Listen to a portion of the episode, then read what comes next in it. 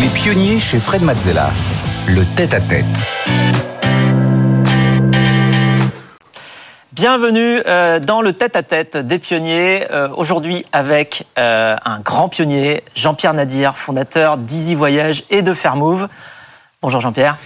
Salut Fred. Euh, alors tu connais le principe du tête-à-tête. hein. On est là pour explorer ton esprit pionnier, euh, reprendre les, grandes étapes de ton parcours euh, en s'intéressant particulièrement à tes émotions et tes ressentis euh, sur la route et la manière avec laquelle tu, prends tes décisions. Stéphanie, ma collaboratrice sur les pionniers, viendra nous poser quelques questions et puis donner aussi des éléments de, contexte sur lesquels on pourra rebondir avec des visuels, des images qui rappellent tout ce que tu as fait. Alors avant de commencer, je vais rappeler quelques chiffres sur Easy Voyage notamment. Easy Voyage, c'est un comparateur d'offres de voyage gratuits que tu as fondé en 2000. C'est 3 millions de visiteurs uniques chaque mois, 250 000 pages de contenu sur le site, une présence dans cinq pays, en Italie, en Espagne, en France, en Allemagne, en Angleterre. Euh, et tu te définis comme un entrepreneur répétitif. Hein, tu dis pas euh, sérieux l'entrepreneur, tu dis répétitif. Pourquoi? Non, parce qu'en fait, moi, je suis d'une génération où euh, déjà entreprendre, c'était c'était c'était un peu compliqué. Donc euh, entreprendre plusieurs fois, c'était encore plus plus compliqué. Et aujourd'hui, donc le le moindre pecno qui a fait deux SARL, il dit qu'il est sérieux entrepreneur. Et donc moi, je me dissocie de ça parce que je trouve que en- entreprendre de manière de, man- de manière répétée, en fait, ça traduit une, une détermination. c'est un sacerdoce, en fait. Moi, je trouve entreprendre. C'est-à-dire que pour moi, entreprendre, c'est plus c'est plus euh, euh, c'est plus une difficulté, voire une souffrance euh, que euh, un bonheur du jeu, etc. Voilà. Et donc, je trouve que répétitif, ça montre la répétition de l'effort. Voilà, alors ça commence à la fin des années 80. À 18 ans, tu deviens déjà pionnier de la livraison de repas à domicile, puis de la pizza en moins de 30 minutes. Alors, c'était a commencé 21 ans. À 18 ans, j'avais fait autre chose, mais à 21 ans, effectivement, j'ai attaqué la, la pizza à domicile. Bah, en fait, moi, j'avais euh, euh, quand t'as pas d'argent, ça, je pense que c'est important toujours de, de, de rappeler d'où on vient. Quand moi, moi, j'avais pas un rond et j'avais surtout pas de réseau. Et en fait, quand t'as pas d'argent et pas de réseau euh, et, que- tu veux faire du business, donc euh, c'est euh, c'est un peu compliqué. Et dans ces cas-là, finalement, la restauration est un domaine dans lequel tu peux plus facilement rentrer parce qu'il n'y a pas forcément besoin d'un grand capital. Avec ta seule énergie, donc tu peux déjà faire un certain nombre de choses. Et donc moi, j'avais commencé par une entreprise de restauration qui en fait faisait produire par des restaurants et qui livrait les bureaux, donc une sorte de Uber Eats mais euh, Ouais. en B2B. Ouais. Tu vois Euh, Et puis euh, très vite, j'ai vu que c'était des problèmes de logistique parce que même si j'avais pas à produire les repas, il fallait les récupérer, les livrer, etc. C'est toi qui livrais? Alors c'est un copain qui avait une deux chevaux. J'avais, moi j'étais à la CTU, donc j'avais même pas, même pas de téléphone. Donc j'avais trouvé un copain qui avait un studio chez qui j'avais installé à l'époque on appelait ça des, de, de- un un abonnement groupé. Donc je lui avais mis quatre lignes de téléphone. Il prenait les coups de fil à 11 heures et les commandes. Et on, il redispatchait au restaurant. Puis l'autre allait récupérer les plats et un truc. Et moi je faisais le commercial. Donc euh, j'allais trouver des entreprises qui euh, euh, souhaitaient donc il n'y avait pas de cantine et qui souhaitaient donc une restauration pour leur personnel. Voilà. Et Il n'y fait, avait pas encore de pizza là. Non, là, ça, et donc là, là, là, ça, là, c'est- là, il y avait pas de pizza. C'était le tout début. Et puis, au bout de 5-6 mois, donc on gagnait un peu d'argent, hein, donc ça, mais on voyait bien que notre truc, ça partait un peu dans tous les sens. Le gars avec la deux chevaux, donc il arrivait en retard, etc. Donc bon, euh, c'était, on n'était, on n'était pas vraiment donc euh, adapté pour la partie logistique. Et, euh, et donc là, j'ai réfléchi à ce que je pourrais faire pour faciliter un peu le, euh, le sujet. Et j'ai lu un papier dans le monde des affaires, donc à l'époque euh, que je lisais à la bibliothèque euh, d'Enfer Rochereau, euh, parce que j'avais même pas de rond pour acheter le journal. Donc je dis ça, c'est pas pour faire le pour pour faire mon mon Anthony Bourbon, c'est parce que c'est parce que c'est la réalité. C'est-à-dire que voilà, je je je, je, je, je, combinais tout le temps. Et et, et là, j'ai lu trois trois lignes d'un gars qui lançait la pizza à domicile aux États-Unis, Domino's Pizza. Et je me suis dit, mais ça, c'est génial, la pizza. Et comme quand j'avais 16 ans, j'avais fait les crêpes dans les campings, je me disais, en plus, c'est des grosses marges, etc. Je me rappelais, je me dis, puis la pizza, c'est facile à faire. Voilà. Et donc, je me suis intéressé à la pizza et j'ai lancé la première voir- boîte. Tu m'as raconté que tu étais allé voir le pape de la pizza. C'est ça. Et alors Alors donc, moi, mon rapport au business, c'était Sulitzer. Donc je connaissais rien au business. Hein, donc euh, toi, tu as fait des grosses études. Moi, j'avais juste lu Sulitzer. Donc euh, et, et donc je dis bon bah il faut que je trouve un gars qui va où je vais, qui va pouvoir me chaperonner un peu. Et J'étais rue d'Arro, donc euh, à la Cité U, et à côté il y avait une très grande pizzeria. Et donc euh, après le service, euh, je rentre dans la pizzeria, je vais voir un serveur et je lui dis voilà j'aurais des questions à vous poser, etc. Vous auriez deux minutes, etc. Donc et je lui dis voilà je cherche et il dit ah bah ça tombe bien parce que c'est ici que ça se passe. Luigi notre patron, etc. C'est le pape de la pizza à Paris, c'est lui qui livre tout le monde. Donc alors, je lui dis mais donc comment je peux faire pour le rencontrer? Il me dit bah vous demandez pas audience, vous prenez un rendez-vous donc avec Martine. Donc je vais voir Martine qui me dit mais vous êtes qui? Qu'est-ce que vous voulez exactement, etc. Elle comprenait pas très bien. Et donc je lui dis écoutez amenez-moi 10 minutes, etc. Bon bref, elle finit par me donner 10 minutes. Et donc trois jours plus tard, je me pointe. Donc je rentre dans le, je monte à l'étage, donc le très grand bureau. Le gars parlait pas, il était euh, un bureau énorme, il me regarde, il me fait comme ça avec le menton. Donc moi, je, comprends qu'il faut s'approcher, donc je m'approche. Et puis il me dit, il me fait comme ça pour m'asseoir, je m'assois. Et voilà. Et il dit, qu'est-ce que vous voulez? Alors, et là, je commence à raconter mon histoire. Je dis voilà, moi j'ai commencé à monter un truc de restauration. Puis maintenant, en fait, je pense que le vrai sujet, c'est euh, de, pouvoir maîtriser donc le modèle. Et là, je pense que la pizza à domicile, etc., etc. Et je parle, je parle, je parle. Et le gars me regarde et me dit, euh, votre idée est débile. Mais vous êtes tellement sympathique que je vais vous aider. Voilà. Et donc, il m'a donné un four à pizza, 75 000 francs à l'époque. Voilà. Et j'ai trouvé un local à Leval-Opéret, six mois de loyer gratuit, et hop, j'ai démarré comme ça. Stéphanie Oui, en parallèle des euh, pizzas, vous vous lancez euh, dans la pub après avoir vu euh, l'émission Apostrophe euh, présentée par Bernard Pivot, où Jacques Seguela était invité pour présenter son livre Ne dites pas à ma mère que je suis dans la publicité. Elle me croit pianiste dans un bordel. Et finalement, c'est une rencontre en 1987 qui va vous faire bifurquer dans la presse. Une rencontre avec euh, euh, cet homme, Robert Laffont. Vous l'avez démarché à l'origine euh, dans le cadre d'opérations marketing. Et tout de suite, le courant passe. Vous prenez la direction du magazine Entreprendre et vous devenez aussi actionnaire. Et puis, deux ans plus tard, vous revendez vos parts pour créer les éditions de demain. C'est ça. Alors, tu étais associé de Robert Laffont le jour et livreur de pizza la nuit C'est ça, je faisais les deux. Alors en fait, Robert, ce qui lui a plu, bah, c'était mon énergie. En fait, quand tu démarres et que, et, et t'as pas grand-chose entre les mains, ton, principal capital, c'est l'énergie. C'est ta capacité à t'investir. Et donc moi, je bossais jour et nuit, hein, donc euh, donc j'ai pas été beaucoup en boîte de nuit. Euh, et euh, et donc je savais qu'il fallait que j'aille vite parce que euh, j'avais ma capacité à, m'investir comme ça, allait pas forcément durer très longtemps. C'est-à-dire qu'à un moment donné, quand même, tu t'aspires à autre chose. Euh, voilà. Et donc je faisais les week-ends la pizza, samedi, dimanche, tous les soirs, les livraisons et la journée. Donc euh, avec Robert, euh, le marketing d'entreprendre et, et euh, la vente de pub. Et tu as revendu finalement euh, Restauraphone. Oui. Alors, qu'est-ce que tu ressens quand tu revends ta première entreprise? Une nouvelle Alors, liberté ou Les deux, c'est à, la fois euh, un sentiment de, de ne pas avoir pu aller plus loin, donc euh, quelque part un peu de frustration, euh, et en même temps donc le sentiment bah, d'avoir quand même créé de la valeur, parce que suffisamment pour que quelqu'un s'intéresse à, l'entreprise et puisse la racheter, et, et surtout donc un peu de lucidité, parce que je, je voyais bien que tout seul j'allais pas pouvoir donc euh, aller beaucoup plus loin, et puis je commençais vraiment à investir dans la presse, ça me plaisait. Robert donc m'avait permis de devenir actionnaire, parce qu'au départ donc j'avais négocié un salaire très bas, mais euh, une montée en puissance sur le capital donc assez rapide.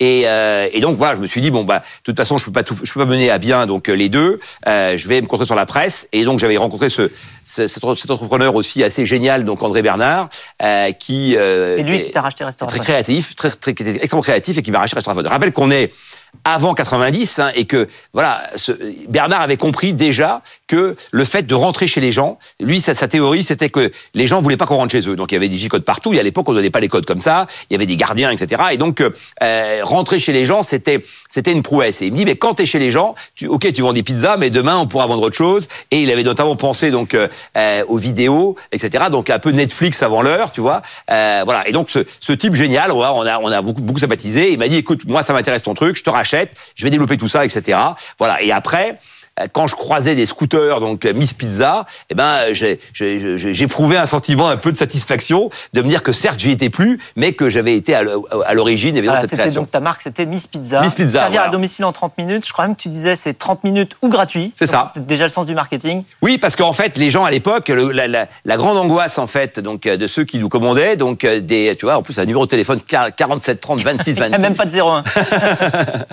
et, et, et, et c'est euh, euh, la grande angoisse en fait des gens, c'était que ça allait être froid et que ça allait être long, parce qu'en fait personne ne, commandait, ça n'existait pas, et donc personne ne savait exactement donc euh, com- comment ça arrivait euh, et, euh, et si vraiment ça allait prendre du temps, etc. Et donc quand j'ai compris ça, tout de suite donc j'ai eu cette idée, donc euh, 30 minutes sinon gratuit. Et d'ailleurs au départ, quand il y avait des débats, on disait ah, mais non ça va être 35 heures. Je disais oh, gratuit tout de suite, parce qu'en fait j'ai créé comme ça évidemment donc euh, la dynamique. Très bien. Ensuite, donc, tu as revendu tes parts euh, du groupe de presse que tu faisais en même temps, enfin, Ouais, d'entretre- d'entreprendre. Tu as revendu à Robert. Ouais. Euh, donc, le- Et donc là, la première fois de ma vie, 23 ans, et là j'ai un peu d'argent. Première fois que j'ai du capital, quoi. en vendant les parts de. Ah oui, là j'ai gagné beaucoup d'argent. Là j'ai gagné beaucoup, enfin beaucoup d'argent. Euh, Beaucoup d'argent par rapport euh, de là où je venais. C'est la première fois que j'ai vraiment des moyens et que je me dis bon qu'est-ce que je fais quoi. Donc euh, et, et, là le goût de la presse donc m'avait vraiment vraiment euh, pris. Euh, j'ai une proposition des gens de VSD pour euh, racheter avec eux un magazine d'aventure qui s'appelait Les Nouveaux Aventuriers. Et là, en fait, je Alors, donc là, on voit toutes les revues hein, de- du, du groupe Je- euh, Édition de demain. je, je, je, je me dis, mais non, mais l'aventure, c'est compliqué comme secteur, il n'y a pas beaucoup de lecteurs, etc. Ça, c'était bien après. Cuisine de saison, ouais, qui était un, un de mes, un de mes succès, parce qu'on a inventé un peu cette presse, donc, euh, haut de gamme de cuisine, où on détourne les produits, on fait du shopping. Entreprendre, Et ça, ah bah, oui, et donc voilà. Robert m'avait fait une belle couve, donc, avec Marc et euh, Jacques-Antoine, donc. Je me euh, souviens vois. de cette couve. Voilà, et on avait, il avait, surtout, il avait fait des, il avait, tous les kiosques de Paris, etc. Ah, J'ai beaucoup marché dans Paris durant les trois jours de cette grande affiche. Et, euh, et d'ailleurs, tout le monde disait, mais pourquoi t'es là avec les deux autres, etc. Toi, t'es beaucoup moins connu que, que, que les deux autres. C'est vrai que le petit boost d'image était plutôt pour moi. Euh, et, euh, Alors, c'est quoi le modèle économique de la presse? et donc, alors, et donc, et donc, oui, la, la, la, la, la presse est très dure parce qu'à la fin de la presse, que tu, quand tu gagnes, tu gagnes peu et très peu de temps, et quand tu perds, donc euh, tu perds beaucoup et très vite, euh, et parfois très longtemps, euh, avant que ça s'arrête. Parce que la presse avait un seul avantage, c'est qu'elle avait un BFR favorable. Voilà. Euh, C'est-à-dire qu'en de fait, de roulement. voilà, tu as besoin d'un fonds de roulement en fait qui on te paye quand tu livres les numéros en fait, on te donne une une traite que tu pouvais escompter et tu arrives à négocier avec l'imprimeur des paiements décalés à 90 120 jours. Donc en fait, la presse pour ça d'ailleurs qu'il y a beaucoup de groupes qui ont fait de la cavalerie dans la presse et qui ont mal fini parce que finalement c'est tentant de dire bah quand tu as un problème de trésor, je fais un numéro en plus, je le livre et immédiatement j'ai une rentrée d'argent. Sauf qu'évidemment un jour faut le payer ce numéro. Et donc euh, euh, il y a des gens qui ont qui ont créé comme ça des groupes euh, conséquents et qui un jour euh, ont, ont, ont chuté. Moi j'ai j'ai j'ai j'ai dé- j'ai développé le groupe de manière très forte hein, donc euh, le voyage, le, le- la cuisine, le sport, le- la, la mer, et puis j'avais une agence photo, je voyais dans 40 pays et tout ça effectivement donc je l'ai cédé aussi donc au bout de 10 ans donc euh, au groupe euh, au groupe Aguesso qui lui euh, faisait donc côté sud et côté ouest. Donc là, tu, tu revends euh, encore ce, ce, ce groupe-là. Et derrière, donc, tu, tu réalises le potentiel d'Internet. Comment tu as vu que Internet pouvait changer quelque chose dans le monde de la cuisine Ouais. et du voyage? C'est une très bonne question parce que j'étais quand même pas très fut sur la partie techno. Euh, J'avais même pas d'ordinateur sur mon bureau, donc euh, jusque Là, on est en pense- 99-2000. Ouais, alors quand j'ai commencé à découvrir Internet, en fait, c'est 96. Et pourquoi? Parce que comme j'avais une agence photo, nous en fait, on, on avait des partenaires dans tous les pays et on envoyait donc des duplicata, on faisait des duplicata des bonnes photos euh, et on les envoyait donc euh, partout dans le monde euh, en espérant les vendre. Et de temps en temps, quand on, faisait un 4 par 3 par exemple, une très grande affiche, là il fallait envoyer l'original. Mais sinon, les duplicata étaient d'assez bonne qualité, mais ça coûtait très cher. À la fois donc à les, réaliser et ensuite donc à les, euh, à les envoyer euh, et à manipuler. Et puis à, bout à partir de 96, on a commencé à échanger des documents par Internet. Donc c'était très long, ça faisait du bruit, des fois ça prenait la nuit pour récupérer un truc, mais il y avait un début de réalité. Et là, donc, euh, euh, on a fait un hors-série sur la mort de Cousteau, donc euh, sur Mer et Océan. Il nous manquait une photo ou deux qu'on a récupérée dans la nuit de New York et euh, une agence photo à New York. Bon, et, et, et, et voilà, là, j'ai vu la puissance de frappe. Et puis à partir de 97, on a commencé. Vu la puissance de frappe parce que du coup, tu as pu avoir la photo dans la nuit, Voilà. arriver de New York grâce à, du coup, à ça. Internet. Et, et donc imprimer tout de suite. C'est-à-dire qu'en fait, dans la Oui, foulée, hop, bon- tu vois, on, a, bonne on, qualité. on part à l'imprimerie et on, et on imprime avec effectivement une bonne qualité. Alors qu'avant, on prenait les hectares, Euh, donc euh, il fallait les scanner. Donc on envoyait donc euh, à un photograveur qui nous renvoyait donc euh, les films. On corrigeait les couleurs sur le film. On renvoyait au graveur qui faisait des modifications. On envoyait à l'imprimeur. Bref, on a pu là, on a gagné beaucoup de temps et on a et on a brûlé les étapes. Et puis à partir effectivement donc de 98 est arrivé en France donc Apple et un certain nombre de groupes de presse ont commencé à se doter d'Apple parce que jusque jusque là donc ils montaient à la main donc les pages. Et notamment donc il y a eu une première expérience à l'Express où les gars ont fait grève donc on cassé les, on cassé les Macintosh parce que pour euh, empêcher que que ça les prive ça les prive d'un travail donc qui était assez mécanique mais que qui réalisait depuis depuis des années. Et donc moi ça m'avait beaucoup intéressé. Et donc j'ai acheté euh, euh, un Macin, deux Macintosh un petit et puis un grand avec un, un écran à 3 pour faire des maquettes. Voilà. Et on a commencé en fait à, à avoir une productivité donc euh, extrêmement euh, extrêmement forte euh, à partir de là je dis ça c'était c'était 91 pardon donc c'est là que j'ai commencé moi à comprendre un peu la techno mais 96 j'ai compris c'est-à-dire le fait qu'on pouvait avoir une productivité améliorée. Et 96, là, j'ai eu le déclic, effectivement, donc sur le digital. Et je me suis dit, bah, ce truc-là, ça risque de changer beaucoup de choses. Quoi. Voilà. Et donc, moi, j'y connaissais pas grand-chose, mais voilà, j'avais senti qu'il allait se passer quelque chose. Et du coup, c'est en 2000 Ouais. que tu démarres Easy Voyage. Ouais, c'est en 2000 que je démarre les voyages. Je commence à bosser en 99 sur le sujet, donc euh, mars 99, et j'ouvre euh, donc euh, en 2000. Et alors, tu t'entoures comment euh, Est-ce que tu doutes au début ou est-ce que Ouais, comment ça moi, se passe? Alors, parce que là, j'ai raconté que évidemment les choses positives, hein, donc depuis le début, euh, la presse, etc. Enfin, la presse, ça a été euh, beaucoup d'angoisse, ça a été des heures, donc euh, des nuits sans sommeil, hein, donc euh, où on a on a dû batailler, donc extrêmement extrêmement fort. Donc ça a été aussi donc des revirements de situation parce que j'avais des, des canards qui marchaient très bien, et puis après donc le papier, le, le, le, papier a augmenté, la pub baissait, etc. Donc donc les recettes baissaient, donc c'était c'était pas toujours facile, donc euh, loin s'en faut. Voilà. Et donc le web, quand je m'intéresse au web, en fait, je m'associe avec un groupe de presse qui s'appelait Presse Image et qui lui était très très bon en techno et euh, euh, et donc eux en fait je leur explique que voilà ils avaient un petit magazine de voyage auquel je, collaborais au travers de mon agence photo et et donc je voilà, je leur explique que leur magazine de voyage, finalement, c'est, je pense que c'est la, la fin de ces modèles-là et que tout basculer sur Internet. Eux étaient très convaincus de ça, donc ils n'ont pas besoin que je leur explique très longtemps euh, ma vision des choses. Et là, on se dit, ben voilà, il y a deux choses à faire. C'est euh, euh, rompre avec l'obscurantisme en créant un comparateur de prix dédié au voyage, parce que jusque-là, donc, euh, en fait, pour comparer les prix dans le voyage, tu allais en agence de voyage, tu récupérais les brochures, et puis tu mettais tout, tout sur la table du salon, et tu comparais avec ton stabilo ou ta paire de ciseaux. Et puis de l'autre côté, donc, euh, on se dit, bah, les contenus qu'on produit, on va les mettre sur Internet, et on aura toutes les infos sur les pays, mais aussi sur les produits. Et donc, le cumul des deux, les contenus plus le comparateur, bah, ça va faire un, un modèle euh, gagnant. Alors, ça n'a pas été aussi simple que ça, mais en tous les cas, l'idée était là. Alors, tu dis qu'il y a 10% du temps où on marche sur l'eau et 90% du temps où on est en investissement, en doute, on dort mal. euh. Ah ouais, moi, je, moi, j'ai- en tout cas, comme j'ai dit donc au début, moi, j'ai un rapport au business qui est un rapport euh, compliqué. Hein, donc, j'ai, moi, j'ai jamais réussi facilement. C'est-à-dire que je- dans ma vie, donc, euh, j'ai jamais rien fait facilement. Tout ce que j'ai fait, ça a toujours été donc euh, compliqué et ça a toujours été donc une somme, une somme d'investissement personnel et de et de travail. Est-ce que Donc, tu te souviens de certaines cicatrices sur le parcours Ouais. Ouais, alors, euh, mais euh, sur tous les parcours ou que, que dans Ah ouais, le business pas, celle, celle qui, celle qui se voit le plus. Ouais, mais tu vois, bah, bah, moi j'ai, en fait, mon truc qui démarre, c'est que je devais aller en sport études rugby, j'étais très doué, et je et je bifurque et je vais faire hand. Pourquoi? Parce que j'avais vu un gars qui, qui était beau gosse, qui qui, qui qui qui était épanoui, etc. Et je me dis, moi, je voudrais être ce type-là. Et donc, je me dis, je vais faire du hand. J'avais jamais joué de ma vie, donc je je, je fais les tests de sport études et ils me prennent. Ces imbéciles. Et donc, du coup, me voilà parti dans un sport où je connaissais rien. Et donc, au début, c'est affreux. Et alors, pourquoi ils m'ont pris? Parce que j'étais bon physiquement. Mais après, sur le hand lui-même, euh, voilà. Et donc, au, bout de 15 jours, ils veulent me virer. Finalement, je dis, bah non, laissez-moi deux mois, vous allez voir ce que vous allez voir, etc. Voilà. Et puis, au bout de deux mois, je commence à avoir un petit niveau et tout. Mais voilà. Et ma vie, en fait, c'est un peu ça tout le temps. C'est que, euh, je, quand c'est facile, finalement, j'ai l'impression que, inconsciemment, je vais vers la difficulté et qu'après, effectivement, j'aime bien, donc, euh, résoudre les problèmes que parfois je me suis créé tout seul. Mais, mais, mais, mais, mais il est vrai que, de toute façon, donc, entreprendre, pour moi, c'est plus de la sueur et du labeur. Donc, euh, pour créer parfois un peu de bonheur. Est-ce que tu dirais que tu as réussi? Est-ce que tu es satisfait aujourd'hui? Non. Et- Non, voilà. c'est ça. Non, je T'es répondrais un non, non, éternel non. insatisfait. Bah, c'est pour ça que je me suis relancé à 57 ans. Les gens me disent, mais comment, pourquoi tu t'es relancé? J'aurais pu m'arrêter. C'est sûr que j'avais assez d'argent, etc. pour m'arrêter, mais, je- mais, mais, mais, mais, mais je voulais encore en découdre avec le business. Quoi. Je pense que j'ai, j'ai, je pense que par rapport à toutes les idées que j'ai eues, à tout ce que j'ai pu imaginer et faire, etc. Le niveau de délivré finalement est, est, est, est, est- est pas à la hauteur de ce que j'aurais pu faire. Et donc, voilà, je, je, je, je voulais un dernier round pour pouvoir effectivement donc euh, aller plus loin. Alors même deux rounds, Ouais. puisque euh, alors tu t'es d'abord lancé dans euh, aussi euh, Qui veut être mon associé, l'émission là où donc là tu es du côté investisseur, Ouais. jury. T'as Ouais. vu des beaux projets là sur la dernière saison? Écoute, là, on est en train de tourner, donc, comme tu le sais, la saison 3, donc, qui sera projetée, je, je pense, début d'année donc prochaine, comme c'était le cas cette saison.